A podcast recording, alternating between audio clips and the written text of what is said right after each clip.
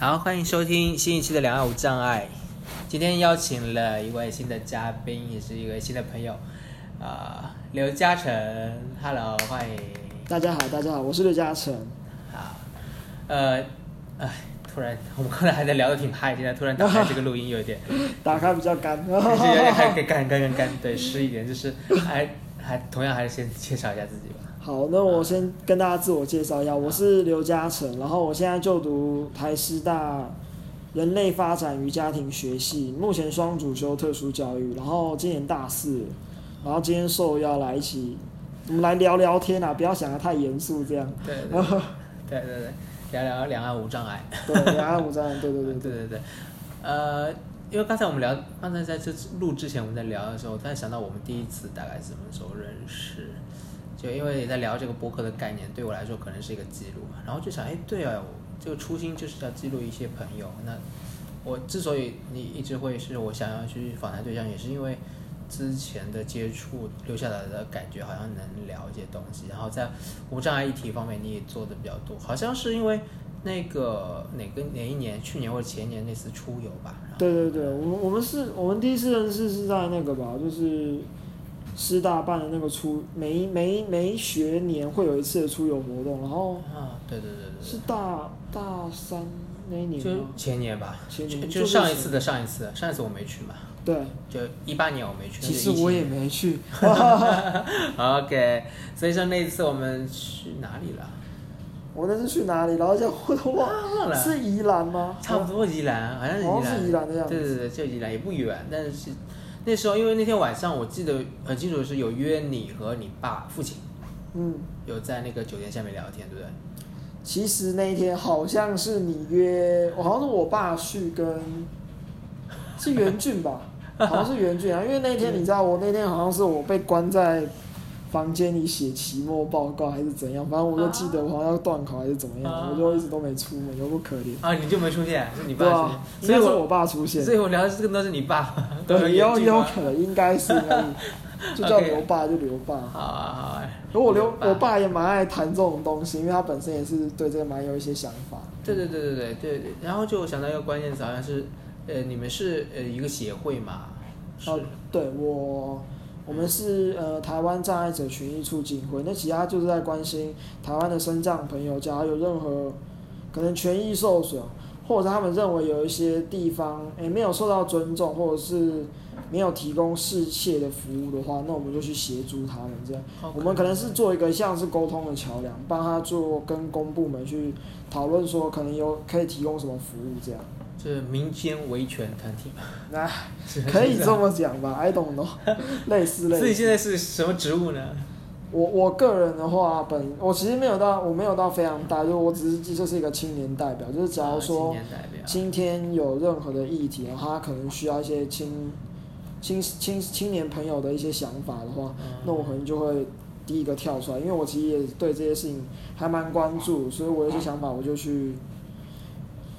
发表一下意见这样。然后我觉得沟通很重要，就是做有点像是沟通的过程。你也是作为一个沟通的过程是哦，叫障碍者权益权益促进会，不不要错，权促障碍者权益促进会对。啊，多少年了？这个对对对，这个这个好，应该也快五六年吧。其实我们没有到非常长。其实我们这个团体，他也是因为一群很热血的朋友，就是大家觉得就说，哎，好像我们常常会遇到说，我们在某一个协会下，嗯可是他们没办法帮助我们一件事情，例如说他可能不愿意去帮我们谈说，可能诶有一些辅具太贵，嗯，可是他们不愿意去说跟公部门就是讲说，诶、你们可能要做一些配套措施，或者是要做一些调整，因为他们可能有一些包袱的问题，就是他们可能有跟公部没有合作，或者是他们本身里面的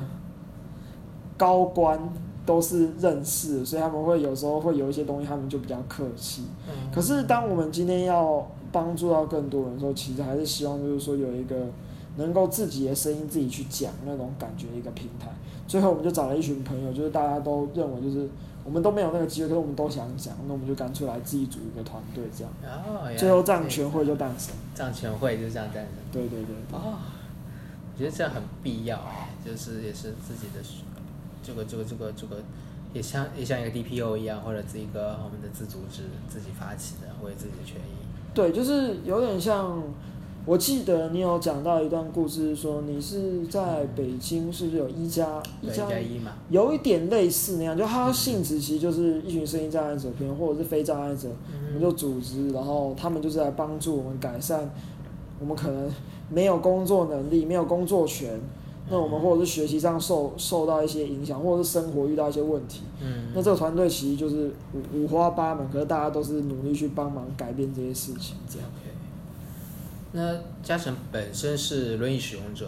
对，我是轮椅使用者。哎，徐老师还不知道我的那个障障碍状况你。是多障啊？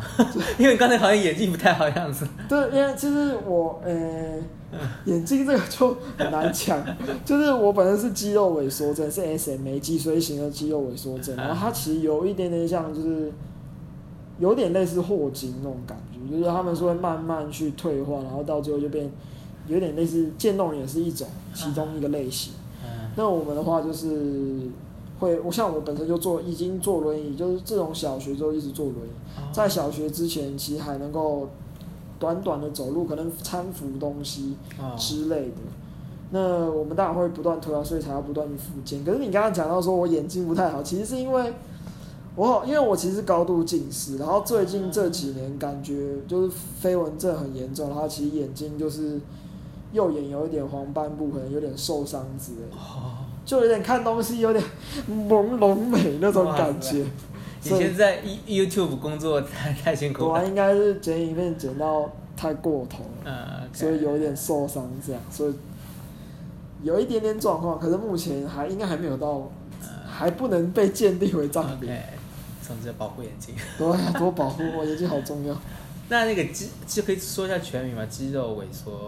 脊髓型肌肉萎缩症，哦可以查直接查 SMA，也许就可以找 S 到 M。A E。对 SMA，它的短啊简称这样。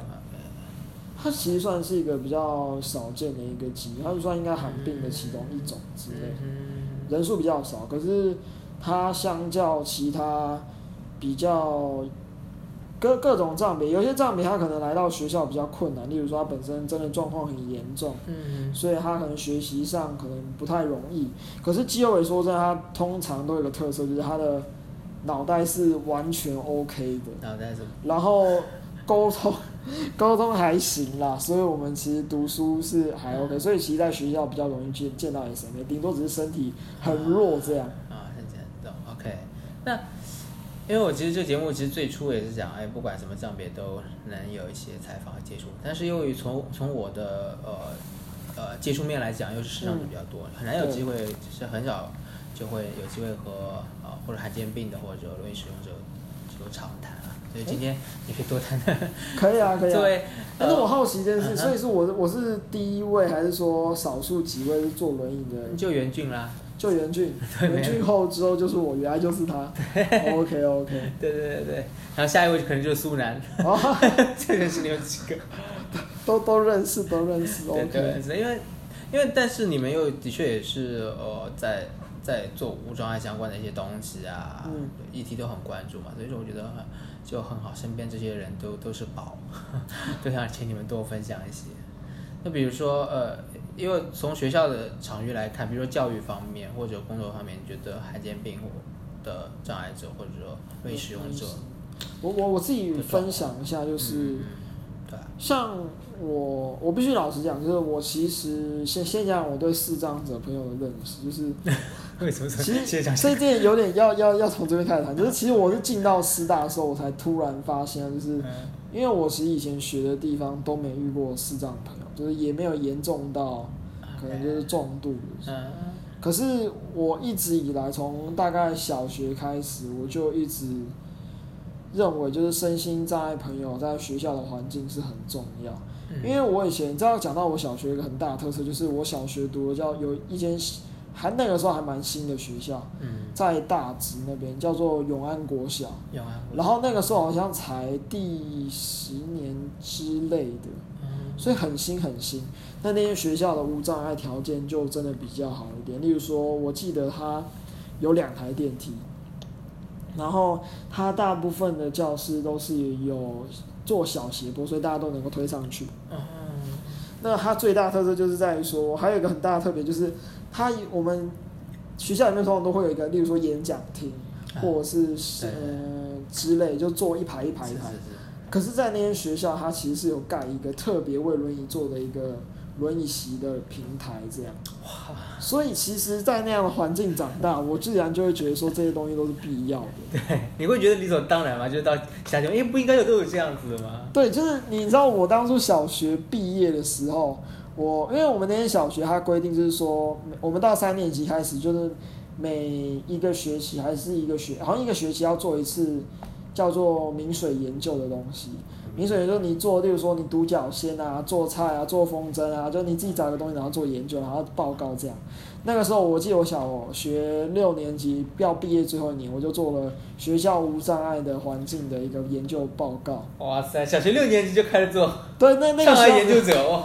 比较特别的学校啊，只是当我做完之后，我就觉得，哎、永安国小其实还是有很多东西可以去改变，例如说无障碍厕所不够大啊，或者是提供的无障碍厕所里面的辅具也不是那么齐全，或者是说，例如说我们学校有一些可能，例如说用显微镜的时候，嗯，那用显微镜的时候，轮椅朋友往往都会因为说显微镜大部分老师都不会希望去移动它，因为很危，呃、怕会弄坏。可是它摆在的地方通常都比较高，高所以我们需要做一个调整，一个能够可调整的一个桌椅，嗯，或者是说把桌椅去挖一个洞，让身体可以更贴近桌子，这样去使用。其实我们可以发现到，就是说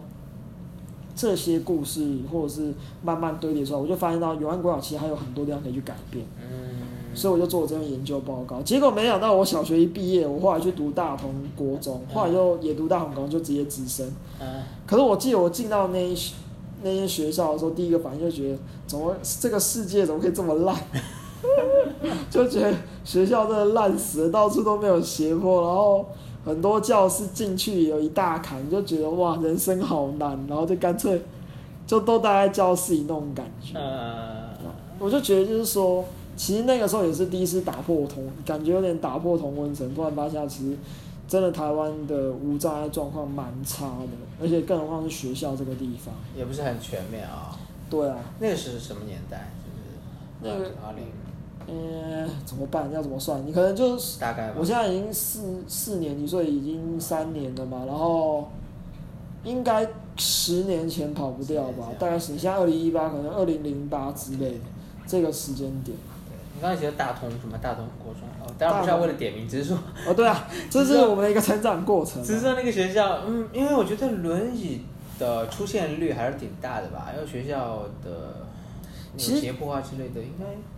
其实应该也算是不少。嗯，可是我觉得很多轮椅朋友都有个特色，就是应该说不对，这应该是声音障碍的朋友都有个特色，就是什么特色？你就很腼腆，就是对于这种事情，就是能够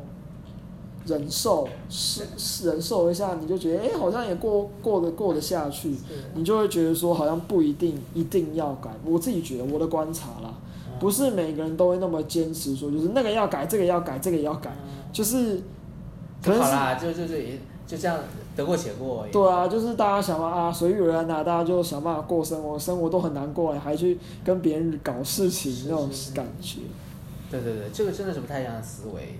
如果你是在仗权会这样的思维的话，哦，你就完全不行。对。那而且是你很特别，是小学六年级就开始做哦，对，权益权益研究到权益促进啊，这个你你觉得应该是生长天生的吧？这个天赋太强了。然后可能生长环境就是这样，所以就慢慢就走上这条。我记得怎么说？我我自己，其实我觉得我造就我有这种人格，其实蛮重要，真的是在小学这部分。嗯例如说，很多人都跟跟我讲说，啊，你竟然有上过体育课，可是在这个年代，通常很多轮椅朋友是没有机会上体育课，大部分都坐在旁边或者是写东西之类。可是我记得我那个老师，他当初是规定，例如说，嗯我假如真的不能打，例如说好，今天是要跑大队接力，嗯他就帮我借到了一台运动轮椅。嗯借到运动轮椅之后，逼我坐上去之后，他就对，他就帮我，反正就安全的行为，他就帮我坐上去之后呢，嗯。他就叫我推推看，然后我们就真的一百，只要每个人推一百公尺，他就说好，嘉诚你用全力去推推看，然后我们就测时间，嗯。他就把它测到那个很接近大家平均值，再快一点点的时间的那个距离，嗯。他就把它记录下来，他就说好，嘉诚，例如说好，你嘉诚你就跑二十公尺，你就推轮椅从最后那二十公尺开始开始加速这样，别人从一百公尺跑，或者是我们学校大队接力的时候，我是跑第一棒。嗯然后就是那个时候，我觉得超羞耻，就是全校他们大家都在那跑步，然后我就推到你推过去的时候，那个当初那个司令台的司仪还讲说，那个我们可以看到那个嘉诚同那嘉诚选手已经来来到跑道什么之类，然后我就觉得什么鬼东西，干嘛还要点我名那种感觉，可是。正是因为这个环境下，所以让我觉得就是，其实声音大没有应该是理所当然，应该融入在那我们的生活里面，或者是教育里面那种感觉。对啊，现在回过头来会觉得哇，这个好太猛了吧！太猛了，那个老师这样的设计，太一种一种是暖心的感觉，一种是觉得哇，这个真的是很专业。对很专业，很有心哎。对，他是真的很有心，就是因为这样的成长环境。例如说，我还其实要讲还蛮还蛮好玩，就是嗯例如说，我假如说今天要打篮球，他们篮球还会特地去调整那个篮球的重量啊，或者是找其他球类去做替代。那真的，假如说你不想打，他也不能让你不去运动。嗯，他例如说，我记得就是，他还去带我去玩扯铃。嗯嗯然后我们玩扯铃的时候，老师还觉得说啊，嘉诚你会玩了之后呢，你已经还不错会玩。那个时候现在不行，嗯嗯，真的 那个时对那个时候还还会玩。可是我记得就老师还说，既然嘉诚会玩扯铃，那我们就让同学也来上两三堂课是扯铃的，然后嘉诚就能够带大家一起上这堂课。他为了这件事情还特地去安排这种设计，嗯就当你学会扯铃之后，哎、大家没上到扯铃课，那你就好，我们就准备一些扯铃，让大家都来上扯铃这样。嗯，那我觉得在这样的过程中，就会让我觉得就是说很融入班级啊，对，整个环境下还有老师的一些概念、老师的一些想法和观念很正确之后，我就在这种环境下长大，自然就变成这样。那永安国小无障碍五颗星，四点五啦，四四点点五。你知道那个时候我们毕是嗯，那个时候我们毕业的时候，我都会抱怨一件事情，就是？那个我们虽然有两台电梯，然后大家看起来都很平，也有盖很蛮多斜坡，嗯，可是，例如说司令台，我每次上去颁奖的时候，我都没机会，就是我每次都在最下面。你是你是炫耀你今天要上台颁奖的？没有，是小学小时了，大卫必奖，现在没机会。那个时候上台演讲领领奖，可是每次都都在台下。啊，然后那个时候我就一直有一个想法，就是以迟早一定要让我可以上司令台，对啊，一直得奖却一直不一直却没有真正站到在台上，我觉得这个就很那种感觉就，很不爽。对，不爽，真的不爽。后来呢，有没有成功过一次上？其实老实讲，永安国小到我毕业前都没盖好斜坡。啊，可是因为我弟弟后来也读永安国小，啊所以其实在我弟弟的毕业前，嗯就真的有盖好，就是盖成有斜坡，所以我弟他就有机会想想用到那些斜坡了。啊可是我觉得也不会觉得后悔，因为起码就是我其实一直有个梦想，就是嗯，这件事情也有点有点呛瞎。可是我我读大同高中的时候，大同高中基本上就是它误差大概水平大概是中等。那刚才说永安国小四个四点五，那大同几几科刚进去应该我可能只能给他二点五之类的啊很低的成绩，？OK，可是我敢说，大同现在也是四点五。啊，就当我毕业的时候，我已经因为我也读了六年嘛，我高中也读那边，我学校里面司令台也被我改成有斜坡。嗯那很多很多环境上或者是教室的部分，我其实都跟学校有反映，他们也去做调整。嗯，虽然也还没有到真正的完全完美，可是我觉得就是这一段成长的过程，我也可以发现，就是大行正在改变。哦，那我我刚才想要呛一下那件事，是因为我记得我国中的时候，我一直很想要读建中，就是台最好的，最好的嘛，嗯，男校。然后我其实最好的高中还是？高中高中高中，嗯可是我记得好像是国二的时候去那边上一个树枝班的一个课程，嗯。我去上第一堂课，嗯。他们那堂课刚好是安排在可能是活动大楼，我有点忘记，因为我后来就再也没去见证。嗯。活动大楼它好像没有电梯，然后我就要去上课。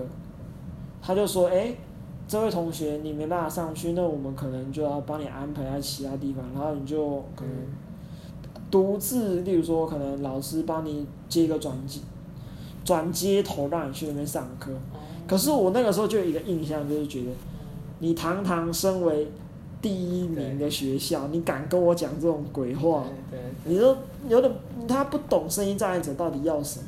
然后我记得我去那个去那个地方，那个时候我的印象就是说，还有他们学校高低不平啊，然后斜坡又窄又小又陡，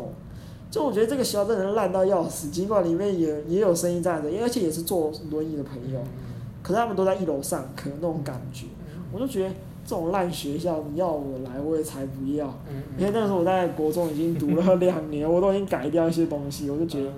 干脆在高中继续读。然后那个时候我就一直就有一个想法，就是我一直都常会跟别人讲说，呃，假如说讲到无障碍，通常我们他印象第一个就是可能是松山，是无障碍偏好的一间高中。可是我就讲说，当你只要把大同盖到无障碍是五颗星的时候，你就能把所有最强的声音障碍者都招进来，那你就可以让大家知道，就是说声音障碍其实超级无敌强那种感觉。我都一直有那种梦想啊，就是其实声音很强啊，就是声音其实也就跟大家一样，就是有那种中型分布嘛，就是大家都是这样，有强有弱，可是一样也有强者，只是都没有机会而已。嗯。所以大同后来，你你后你回过头来有给给大同建议之类的是吗？有啊，就是诶，这要讲到就是像诶，在教育单位里面都会规定，就是说一个学期要开一次，大学好像要特殊教育推行委员会。嗯。然后国国高中的话，我有点忘记，可能是在 IEP，就是 IEP 就是个人的学习。个人的学习支持计划或调整计划，那你在那个过程中，你可以对学校做出一些要求。例如说，我在进到学校之前，我可能会提早跟学校的老师去认识，他们也要认识我。那我可能就想说，哎，学校可能能不能在我入学前先盖一些，把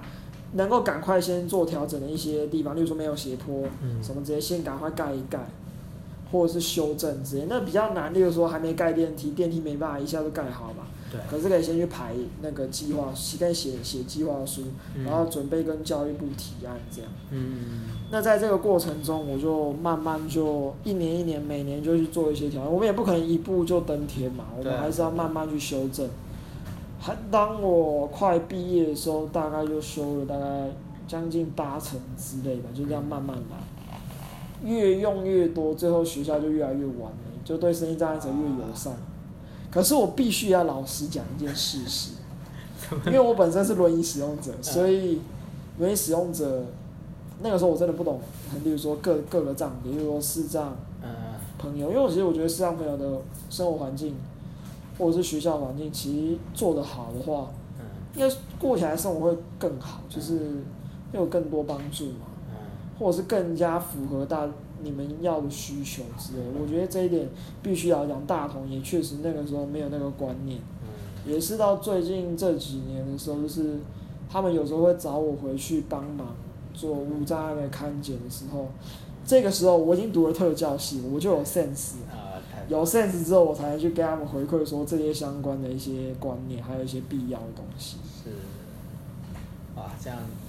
我觉得他至少他有一个愿意去改进，或者说不管是因为呃教育法有法令推动还是什么也好，我觉得，但是给我的感觉，我来台湾的感觉就是这边还是在不断的去愿意去有问题愿意解决的还是多数啦。嗯，我接触到的。当然你作为我都不知道。当然你作为教学会，当然也不停在攻克一些难题。当然你你碰到了更多的是困难了。然后我我这给我感觉已经不错。呃，就跳开跳开障碍的一个感受是那个，就是你们国中啊，就就可以到高中去有一个营去，好像去参观啊，或者试读几节课，然后也有对大学有大学新生营这样子。我觉得这种制度真的很棒，就可以让啊你在小学的时候就可以看看你今后想到想读的初中和高中什么样子啊，去体验一下。对障碍者就看看无障碍环境啊，这样子的设计我觉得很棒哎。那其实，在大陆我们以前就没有接触过这个东西。是普遍的学校都是这样。哎，但学校你是你是哪哪哪一个地方的人？苏州，苏州，嗯，上海比上海附近。我知道我知道。哎，苏苏州，所以是苏州的状况是目前是有点跟现在也是跟以前是一样的，你是说什么状况？就是可能没有这些相关的一些调整呃服务之类的。对啊，一定。苏州的，就现在融合教育大陆的状况是刚起步，就是甚至还没起步，没有实行，就是所有的学校的，甚至不是所有学校的学，就是甚至像苏州，可能没有几个学校的老师会知道融合教育这个概念。哦对，可能真的就不知道。对除除了校长，校长因为开会嘛，可能会了解一些。呃，对啦，所以说就就是会很辛苦。我们的我们的教育是很还是比较有障碍的啦。就像你刚才说的，你刚才说堂堂一个建中是吧？第一的，对啊。然后我们去年在吐槽一个堂堂一个呃全球啊、世界知名学府啊、清清华大学，我们在吐槽他就是堂堂堂一个知名学术顶尖的是吧？但是他的无障碍又是受受到很多我们的质疑嘛，他基本上也是很很很没有去做这一块东西。像我其实像我我自己本本身啊，像我们前阵子有一个特教系的老师，他也去北京做演讲，是，然后是他们北京那边的朋友邀请他们来。那那我自己，大家老师在做分享回来分享那个过程的时候，我第一句话我就问老师说：“北京的那个无障碍好不好啊？”啊，然后老师就很腼腆的跟我讲说，其实还真的不太行。对声音站轮椅朋友啦，尤其是像我这种连站都不能站，就更不用说，就是老实这样。可是我觉得就是，当我们知道有这种状况的时候，身为生意障碍者就一定要去想办法改变啊，嗯要去跟大家讲说我们有这些需求，这样，嗯他、这样才会慢慢。其实老实讲，这样一路走下来，其实也不是什么东西都能够你讲就得到。对，就很多真的是蛮困难，也蛮心酸的啦。有很多东西都是要了老半天，到现在还是不给，就是不给。来讲讲心酸的吧，刚才讲讲了一些像我自己考师大，其实就我也不知道算是一个美丽的错误还是怎样，啊，就是我我其实不是不是一个非常会，应该我不能说我不太会读书，可是我必须老实讲，就是我不是读书到一个顶尖的一个学生，所以其实我像我第一次考学测的时候，我好像才考五十初级吧。就是假如你要到师大的话，那个时候可能至少要六十以上才有可能性。致富你考多少？三十没有啊，那个是因为生长环境不太一样。就是因为老实讲，因为我一直都在升学压，因为我爸妈本身就是高学，不能说高学，应该都很会读书的读书分子。嗯。可是我们家一直都有一个状况，就是我们都没有钱，所以不能读书，嗯所以他们都读到大学或五专就毕业就开始工作。所以他一直希望我们，假如现在没有特特别大的经济经济压力的话，你就多学。然嗯。后你就赶快学。那我就觉得就是说，好、啊，那你就读吧，读读看。那我读到高二的时候，其实我一直都有一种状况，就是我一直想要学身心障碍者相关的科系，嗯。例如说我想要学社工、社会嗯。或者是特教嗯这一类或心辅嗯这类相关的科技，才能够真正帮助到，可能可以 match 到身心障碍者的一些领域。嗯。然后出毕毕业之后，maybe 可以使用到。嗯。可是我一直都没有认，都没有很就是下定决心要读，我只是读书就这样，嗯。被压榨所以就被读，所以一定要读啊！你不读考不及格，就一直被补考，就快啼笑，所以你就只好读。可是其实你一直读都不快乐，而且你会觉得就是说好像也没有真的心甘情愿去读。是。可是当我一直都有印象，就是说我考大学的时候，我们一直有一有一个叫做身心障碍真试，嗯。那就是独立出来的一个真试考试嘛。嗯那身心障碍自己分六个障别去竞争，嗯听障、视障、自闭症、脑麻，还有一个，还有一个下面我哥，情障。啊，是情障吗？好像不是情障，反正就类似这样，还有一个其他类这样。啊，学长学长，对，就是学长。嗯然后各个障别去这几个障别去竞赛，然后我自己本身我不是脑麻嘛，对啊。所以我是其他类。啊。可是我一直都以为就是我可以去填脑麻那脑麻那我以为叫做肢体障碍，啊，然后我就以为我能够填，然后我知道脑麻那个障比它竞争不是那么大，嗯，我就觉得啊，我随随便便我就能够蒙上一个国立大学，而且还是我想要科，因为我已经看好有一个科系我要。结果后来去真的认真读的时候，才发现，哎、原来我是其他类。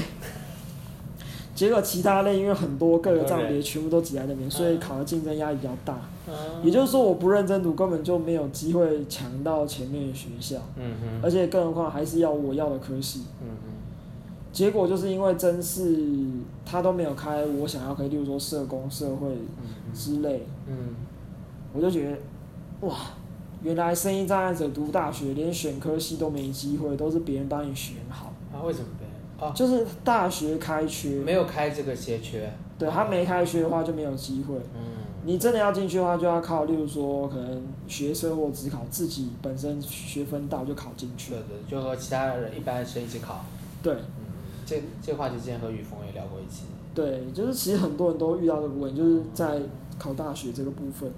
所以你也是遇到，你是啊，就是在准备在路上才发现这个问题是吗？对啊，都大哎、不是大三，是高三，高三的时候才会发现，哇，我竟然没有我想要的科系能够选，嗯嗯然后一定要自己考才能去，嗯，然后嗯我就觉得哇，实在是痛苦的要死，我就赶快准备学测跟真试。嗯那我我有个印象，就是我学测的时候，我去填了，现在应该台北大学、台北市立教育大学有没有教育，我有点忘记，在北一女旁边的那间大学，对，台北教师教育，它也有特教系。对，台北教师，它有特教所，我记得我去面试的时候，我跟老师讲得有说有笑，然后我也觉得我很回答的很得体，因为你本身是对特教很有 sense 的人，所以你回答起来就很得心应手。嗯我就觉得啊，这个里面至少有个名额一定要是我啦！我这么厉，我对这个领域这么熟悉，有一定的 sense，你还不录取我，你要录取谁？嗯怎么可能？我才不信那群无那些填进来的人有比我强，因为我都抱那种心态，因为我自己本身声音障碍者，嗯，所以我很懂啊。嗯可是当我真的公布我学测的那个嗯面试结果之后，我才发现，哇，嗯我竟然被排到倒数被被取的倒数第二还倒数第三。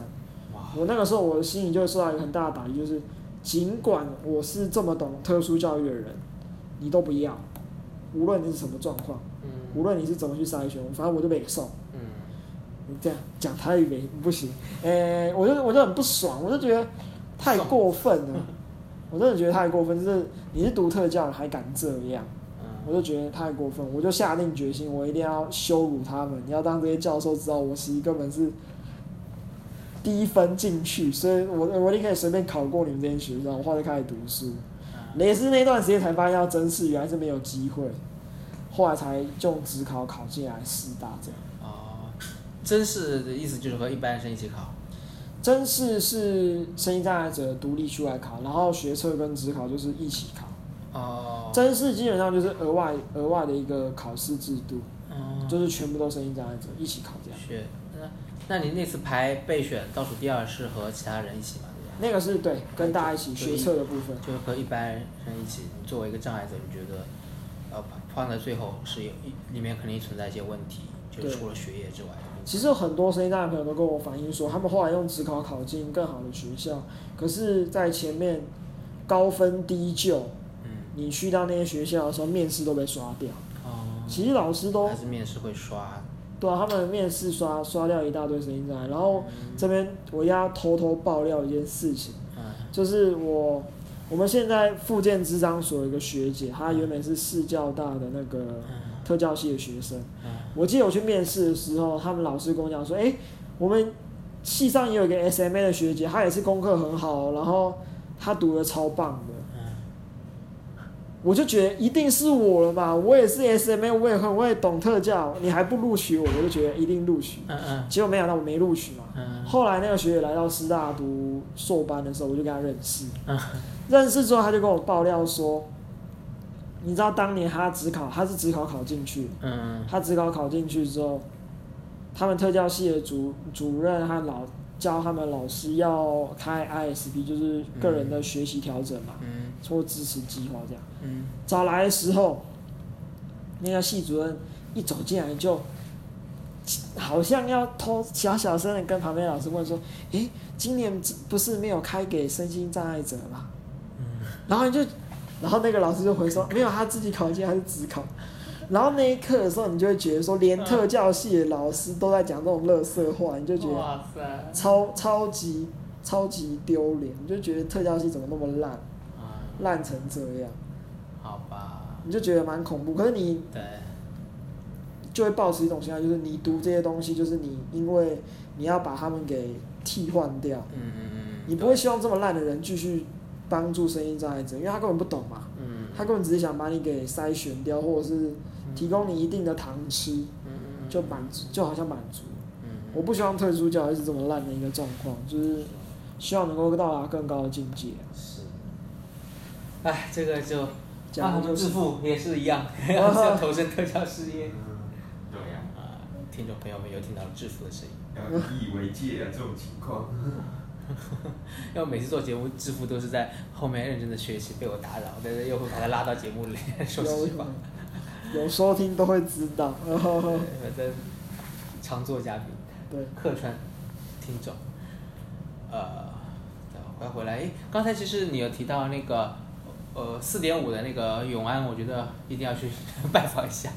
他现在还是四点五嘛？你之前提到的你呃一些问题，比如说呃人的老师的部分，或者说你说那个厕所部分有没有改变啊？或者说你之之前调查那个厕所是什么？我们来聊聊聊聊厕所那些事吧。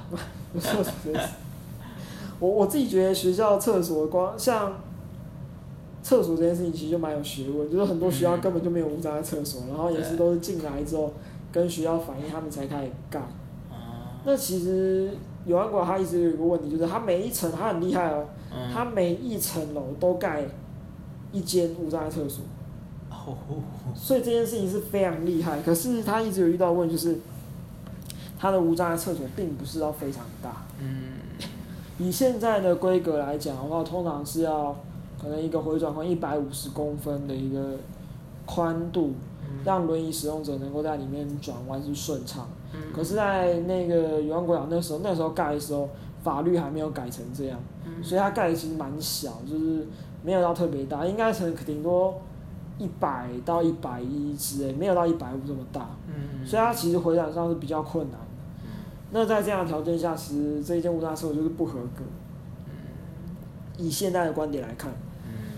那可是你说这样真的不好吗？没有，其实我跟你讲，到现在为止，师大还有很多无障碍厕所都是不合格。就是规格不合格，有无障碍厕所，但是它的规格不合格。对，它其实就只是把它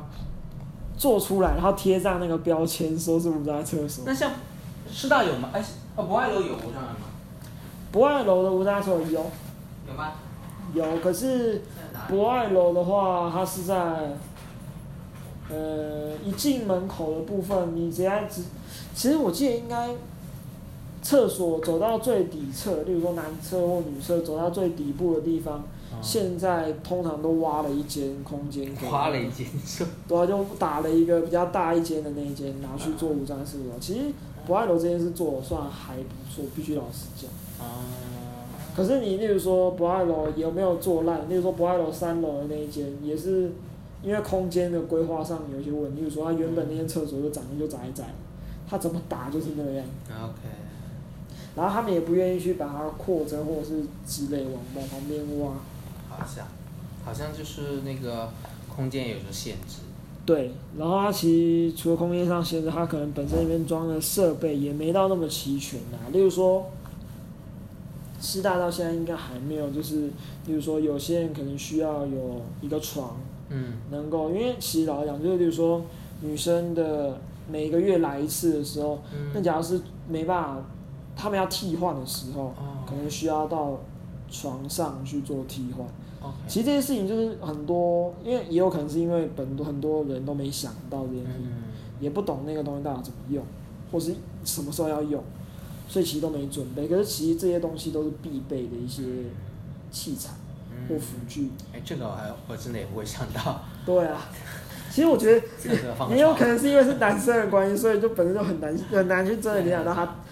一一个男加两个，再加另外一个男突然想到接待权之后就变成女生会不会更在权益倡导方面更加的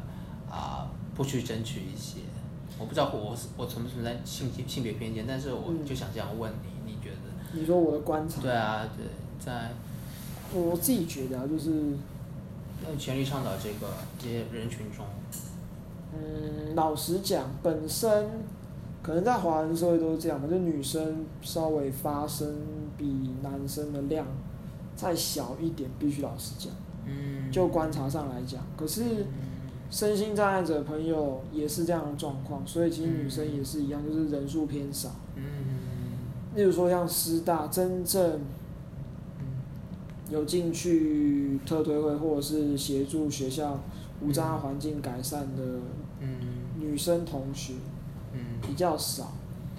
嗯那在这样的状况下，其实我不知道是因为性别上他们比较不敢去做要求什么的，我不太确定。嗯，可是确实有这个现象，也许有一些有苦难言，或者他们觉得就是嗯感觉好像提出意见，或者是讲一些长官或老师不爽，或者是老师觉得麻烦的一些事情，或大家会觉得有点害怕，或者是觉得有点不礼貌吗？我不太确定。可是确实有这个状况。对，我突然想到这个问题，好像挺有趣的。但是在大陆慢慢的开始有一些啊、呃权力的倡导的活动或者群组，你会发现女生并不少见，在大陆的状况好像女生发生量也挺大的。也挺大，对这样很好哎、对因为其实，在台湾真的是女生偏少，老实讲。对对对对所以就是当其实像无障碍厕所那个床的事情，其实我也是到藏权会里面有嗯女生的倡议者，嗯，跟我们去分享这些事情的时候，男生才啊恍然大悟说，对哦，有这对啊，我个需求。哪知道啊？对对，我啊，们根本怎么会知道？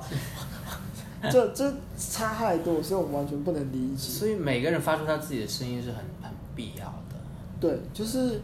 很多我们才会讲说，就是特教老师无论再怎么专业，嗯他只要不是身心障碍者，嗯，他永远都没办法真正理解身心障碍者的生活是怎么样。对啊对啊，就算你好，今天是一个视障的一个专家，嗯，他一样不能知道俊逸的嗯生活到底是长怎么样，而且那个是真的是太个人或者是很难想象的一件事，想象也只能想象到皮毛。其实障碍者之间也也不一定完全了解啊，对不对？对，没错，各个障别也都是很不理，或者是甚至连同一个障别都差很多。例如说啊，全盲跟只有一点点，例如说可能嗯，轻度的视障者，嗯完全也不太也不太一样，很难想象。不太一样，辅具也不太一样。对啊，差很多。那就回到你刚才最最初说到，哎，好像在师大之前就没有见过视障者，或者进障学会，后来慢慢的接触更多的障碍，或者视障也好，其他障别也好，你有什么一些新的也？我其实啊，就是我对视障朋友最大的不理解，就是在进到师大以前，最大不理解就是我一直不懂视障者，例如说全盲到底是什么意思？啊，因为我我有很多视障的朋友，嗯可是我从来都没有就是彻彻底，例如说啊，我就问你说啊，君君你的视觉状况怎么样？就我觉得问那都一点都不有有趣，就是我常常会觉得我把你当朋友，所以我会有很多有趣的生活事情可以先去做分享。嗯可是当我进到师大的时候，因为我是读特教，所以我一定有机会去碰到，所以我才知道啊，原来视障也有分成这么细这么多，例如说有光觉、没光觉什么，或者是视野狭隘什么之类，就是各种状况下，我才知道，哇，原来也是博大精深，超级酷的。对对对对因为你以前就只有在那种同温层，就是其实老实讲，例如说，我必须老实讲，就是说，例嗯如说可能听障朋友嗯。跟视障朋友跟轮椅朋友，嗯。相较之下的话，在学习上，我个人的观察，我个人觉得，除非你学习是非常的，你的视觉状况是还不错，就是其实还算是中度或轻度，否则你在台湾的生学习环境下，你其实蛮难学习。例如说，我们很少，我们以前没有完整的一些点字教育啊，或者是说我们没有把一些课程全部变成点字化，或者是说变成说用语音报读，嗯。这些事情其实有一些国家，可能欧美啊比较声音障碍者已经发展很久的国家，他们理所当然，他们就觉得什么鬼东西，就是他们他们全部东西都有嗯。语语音化，你就会觉得理所当然。那我我就会觉得说，是让朋友在这样台湾的环境下，只要没有那个机会或那个环境，就很难读。可是你假如说你是听障的话，你眼睛能看，你不跟老师沟通，你能够自己读，你就算没有真的读懂，可是你也可以背。那假如说轮椅朋友的话，你只要愿意去花时间，其实你也是可以。所以相较之下，比较容易能够在学校的环境能够学习到东西。嗯这就是为什么我说大同高中视觉障碍者真 啊，视觉障视障朋友真的偏少。老实讲，嗯，真的啊。老实讲，真的我觉得你们会学长会觉得有这种状况，就是嗯因为我其实有听到学长讲你的那个嗯考试的那个经验，是例如说，像你以前开着灯放大镜，对，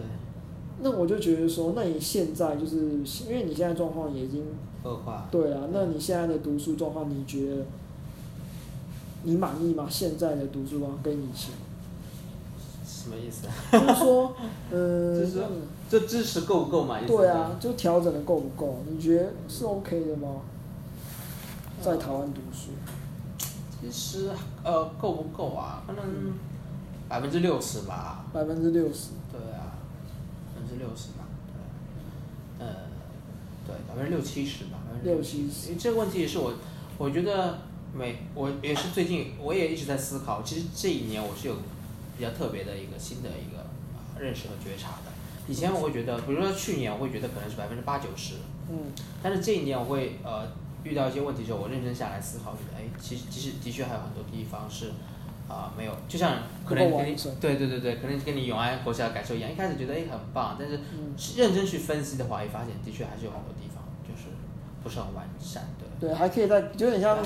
你考九十分，你还可以变一百分那种感觉。对对对对对可是你常常会觉得就是差那个十分，其实就差还蛮多，就是你其实可以做到更好。对对对对对对，这个真的是对啊，我自己觉得就是这件事情还是有一点差距。像我最近眼睛状况比较差了一点之后，你知道我最近又去上，应该不是最近，应该有一段时间，像我跟志富在上课的时候，我那段时间就有去上 MVDA 的那个报读嘛，然后我也去，我也在考虑尝就是试用一下。对，就是你会想，你有一种觉得就是说我只要现在就学会，会有一点 sense。啊就算现在你忘记了，可是你当你要重新去摸它，就你当你真的眼睛状况不行的时候，可是你至少会懂说，哎、有这个东西，我可以去用这个东西去得到相关的知识。对，我觉得这很重要。支付要走了，QQ，我们也马上我们马上走了，不过你先走吧，OK，啊，拜拜。拜。拜拜。其实我自己觉得就是说，假如说你先去学这些东西，然后知道有这些资源，嗯，你未来就比较不会那么害怕，就你不会觉得说就是